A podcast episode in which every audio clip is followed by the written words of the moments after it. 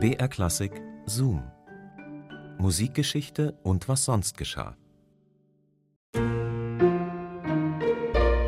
Kleine Krisen und auch größere Krisen, die gehören im Leben einfach dazu. Und manchmal braucht man Unterstützung dabei, in Form einer Psychotherapie zum Beispiel. Heutzutage, behaupte ich jetzt mal, ist es für viele kein Problem mehr, also zur Therapie zu gehen. Aber vor 100 Jahren sah das noch ein bisschen anders aus. Aber erstmal hallo und herzlich willkommen zu unserem Podcast Zoom Musikgeschichte und was sonst geschah. Hier bekommt ihr skurrile Anekdoten und Geschichten aus der Welt der klassischen Musik. Und wir picken jede Woche eine neue Folge für euch raus aus dem Radioarchiv von BR Classic. Ich bin Christine und heute geht es um den Komponisten Gustav Mahler. Der war an einem bestimmten Punkt in seinem Leben in einer totalen Schaffens- und Lebenskrise und das hatte unter anderem auch was mit seiner Frau Alma zu tun. Und Mahler hat sich dann Hilfe gesucht und die gefunden bei Sigmund Freud, dem Begründer der Psychoanalyse und der war damals noch ein ziemlich umstrittener Nervenarzt. Ob Freud ihm helfen konnte, das erfahrt ihr in dieser neuen Musikgeschichte. Jetzt wünsche ich euch viel Spaß beim Hören.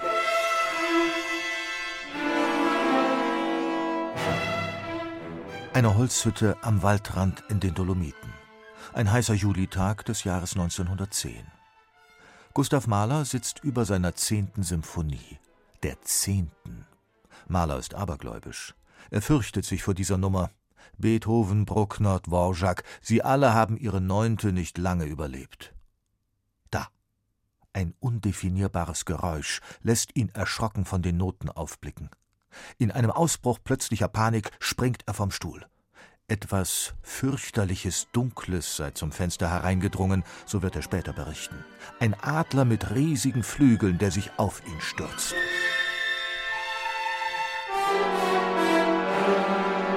Maler duckt sich weg, hält die Hände vor die Augen und sieht, nach einer Schrecksekunde, die eine kleine Ewigkeit dauert, wie eine harmlose Krähe unter dem Sofa hervorflattert und durch das gleiche Fenster wieder verschwindet.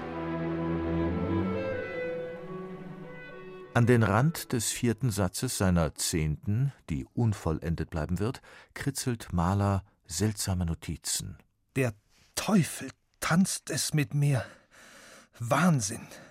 Fass mich an, Verfluchten, vernichte mich, dass ich vergesse, dass ich bin, dass ich aufhöre zu sein, dass ich ver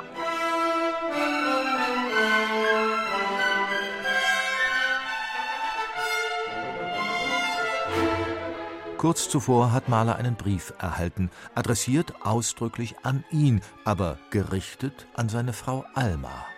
Einen glühenden Liebesbrief. Der junge Architekt Walter Gropius, der später als Gründer des Bauhauses berühmt werden sollte, hat ihn abgeschickt. Ob Gropius den Brief aus Versehen oder absichtlich an den Ehemann seiner Geliebten gesendet hat? Wer weiß. Mahler ist 19 Jahre älter als Alma, Schon seit der ersten Begegnung treibt ihn die Befürchtung um, er sei zu alt für sie. Nun versetzt ihn die Rivalität zu dem jungen Architekten in existenzielle Angst um die Frau, die er liebt, auch wenn die Beziehung nur noch platonisch ist. Die Krise spitzt sich zu, als Gropius persönlich bei den Malers in der Sommerfrische auftaucht. Maler stürzt sich in die Arbeit. Der komplette Partiturentwurf zur zehnten Symphonie entsteht ein rauschhafter Ausbruch der Inspiration am Rand des psychischen Zusammenbruchs.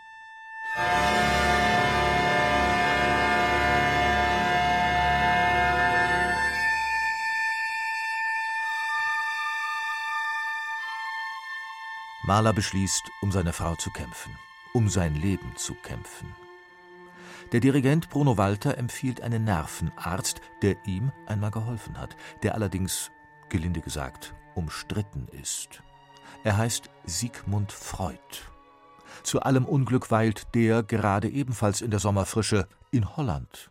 Und Professor Freud mag es gar nicht, auch noch im Urlaub mit den Neurosen seiner Patienten behelligt zu werden. Bei Gustav Mahler allerdings, dem berühmtesten Dirigenten seiner Zeit, macht Freud eine Ausnahme. Mahler jedoch schickt in letzter Minute ein Telegramm und sagt ab. Dreimal wiederholt sich das Spiel, ein Termin wird vereinbart, doch der Komponist kneift. Schließlich stellt Freud ein Ultimatum. Wenn Mahler nicht am 26. August nach Leiden an die Nordsee komme, dann werde nichts aus der geplanten Therapie. Mahler gibt sich einen Ruck. Aus Innsbruck schickt er am Tag seiner Abreise noch ein Telegramm an seine Frau. Alle guten und bösen Mächte begleiten mich. Gute Nacht, mein Seitenspiel. Ich fühle nur Glück und Sehnsucht.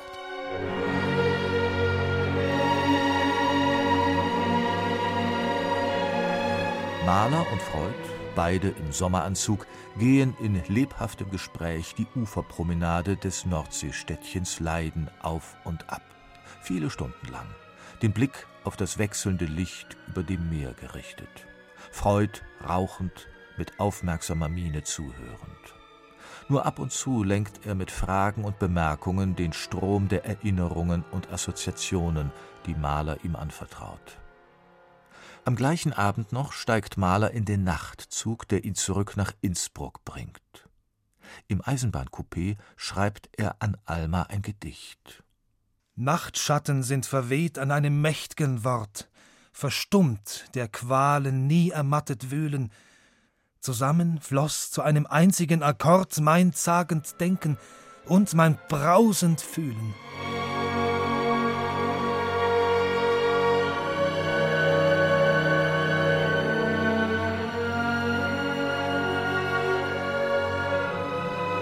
Trügt der Eindruck oder ist Mahler tatsächlich verwandelt nach jenem Nachmittag mit Freud? Sein Liebesleben kommt wieder in Gang und, fast noch wunderbarer, auf einmal holt er Almas Kompositionen wieder hervor. Kurz vor der Hochzeit hatte er ihr das Komponieren verboten. Nun ruft er am Klavier über ihre Noten sitzend Was habe ich getan? Diese Lieder sind gut. Einfach ausgezeichnet. Gott war ich damals eng. Wie hatte Freud das hinbekommen? Es war, natürlich, der gute alte Ödipus. Und der Schlüssel lag, wie könnte es anders sein, in Malers Kindheit. Als kleiner Junge, so soll er bei jenem Spaziergang erzählt haben, habe er immer wieder peinigende Szenen zwischen seinem brutalen Vater und der stillen, vergrämten Mutter erlebt. Einmal sei er voller Verzweiflung über die rohe Behandlung der geliebten Mutter ins Freie gelaufen. Dort habe zufällig gerade ein Leierkasten das Lied O du lieber Augustin gespielt. Dieses Erlebnis habe sich ihm unauslöschlich eingeprägt. Auch in Malers Musik gehen oft tief empfundene Verzweiflung und Zerrbilder des Vulgären Hand in Hand.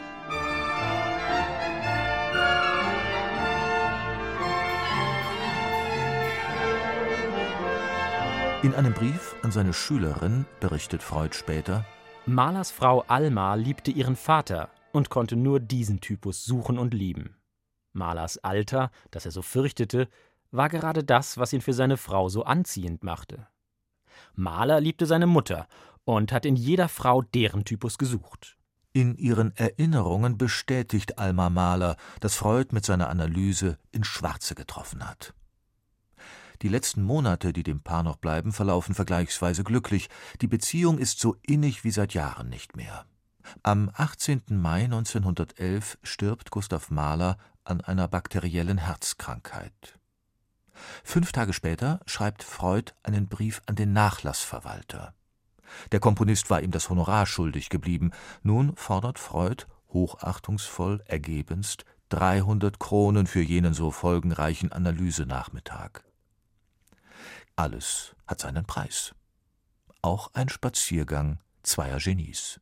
Bernhard Neuhoff hat sich reingezoomt für euch in diesen spannenden Lebensabschnitt des österreichischen Komponisten Gustav Mahler. Zoom, Musikgeschichte und was sonst geschah gibt's immer samstags neu in der ARD Audiothek und überall da, wo es Podcasts gibt. Und wenn ihr uns abonniert, dann freuen wir uns besonders darüber. Nächste Woche geht's dann um den Komponisten Igor Strawinski und um einen Dirigenten namens Ernest Assermet.